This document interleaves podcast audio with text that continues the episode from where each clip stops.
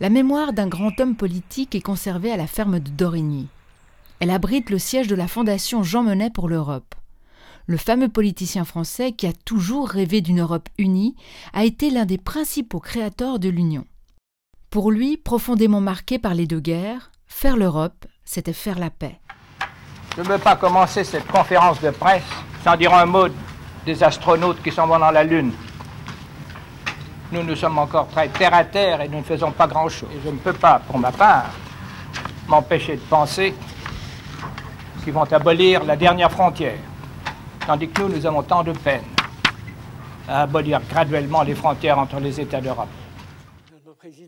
La Fondation rassemble des manuscrits à l'origine de la construction européenne contemporaine et organise des rencontres autour de l'Europe.